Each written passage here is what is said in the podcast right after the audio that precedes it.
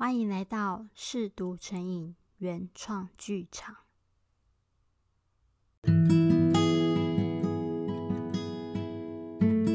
我是 Maybe，今天带来的是那些再也无人过问的爱情遗物第十八集。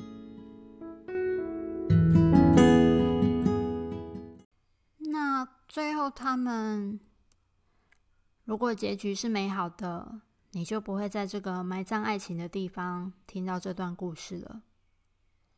杰他后来考上台北的学校，但真没有。杰要离家北上的那天，真决定鼓起勇气去告白。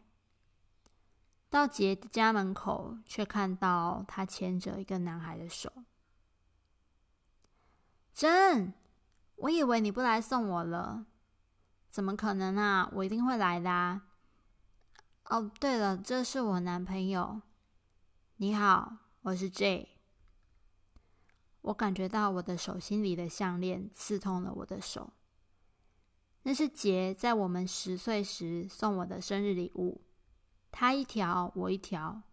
他说希望我们的友谊长存，永远都像现在这么好。杰，我有话想跟你说，一下下就好。好啊。那我们去走走，J，等我一下哦。那个叫 J 的男孩对我们点了头，看着我的眼神却不是很友善。杰挽着我的手往公园走。真，他是我跟你说过那个打工认识的同事，我们上礼拜才决定交往。我觉得还没有很稳定，而且你又骑摩托车去环岛了，不在，才没有跟你说的。没有关系啦，只是吓了一跳。我们还会是最好的朋友吗？我去了台北以后，会啊，我们说好的。我觉得对未来有一种很不安的感觉。我太习惯有你在我身边了，而且太习惯这里了。原本我急着想离开这里，想赶快到其他地方体验新的生活。可是现在这一刻真的到来，我反而有点害怕，也很舍不得。我们并肩坐着，你会幸福吗？我问杰。嗯，会吧。他想了一下，点点头。那你呢？会啊，你幸福，我就幸福。嗯，我有东西要送你。我将右手心摊开在他面前，哇，这是我们十岁的友谊项链呢！你还保存得这么好，我的那条已经不知道收到哪里去了。我在后面刻了字，现在把它送给你，就当做他代替我陪着你一起去台北。J and J，哇，你有预知能力哦，知道我男朋友叫 J。笨蛋，当然不是啊，是真和杰。还有，我当然知道啊，笨蛋，动你一下不行哦，帮我戴。我将那条现在对我们来说略显幼稚，却有着重大意义的项链系上杰白皙的颈子。可是我没有准备礼物要送你，抱我一下就好。杰用力的拥抱着我。我也就是抱着他，什么都没有说。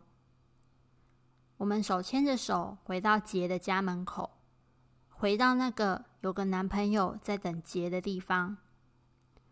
那我走喽，你要多照顾自己一点，多吃一点，你太瘦了。嗯，还有不要太想我，多交一些新朋友，我也会努力，不要那么想你。嗯。杰看着我，似乎还有话想说，但他只留给我一个眼眶泛泪的微笑。啊，看看这两个小丫头感情多好啊，十八相送啊！这是他们两个第一次离开对方呢，应该真的很舍不得吧？两个妈妈站在门边，不舍得看着两个女孩。真，嗯，可不可以再抱我一下？我不知道一个拥抱的保存期限有多久，但就算只多个一两秒也是好的。杰再次紧紧地抱着我，并在我颊上偷偷一吻，在我耳边轻轻说道：“你是我最好的朋友，永远。”他上车了，两个妈妈转身进屋去了。我站在原地，看着车子消失在视线内，眼泪才掉下来。杰，我爱你。那句我永远不会再说出来的话，瞬间被风吹成了碎片。所以，真的爱情遗物是什么啊？没有，没有。找到这里的人是杰，他上台北念书后就很少再回家了。有一部分的原因是因为真。他不知道该怎么面对他，什么意思？他知道真喜欢他，可是他不喜欢他。一般人都会这么想，没错。我看着那条属于十几岁小女生风格的心形项链的背面，J and J 的刻文。杰后来告诉我，他其实很喜欢真。杰和真不是曾经假扮情侣去骗一个死缠烂打的男孩吗？那句“我爱他”是他的真心话，而那个吻是他最狂野的告白。他也知道真喜欢他，但因为杰的家庭很保守，他曾经多次试探父母对同性恋的接受程度，他们果然都无法接受。为了顾及两家人的情分和面子，他只好一直装傻。唉，可惜了，他们两个就这样错过了。嗯，真的好可惜哦。如果他们可以选择不要爱上对方就好了。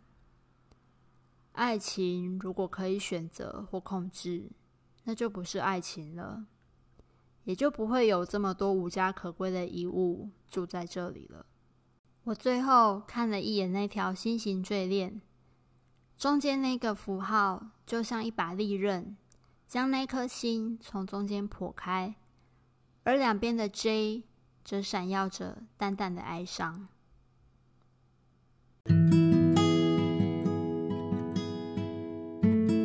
感谢你今天的收听，我们下集再见。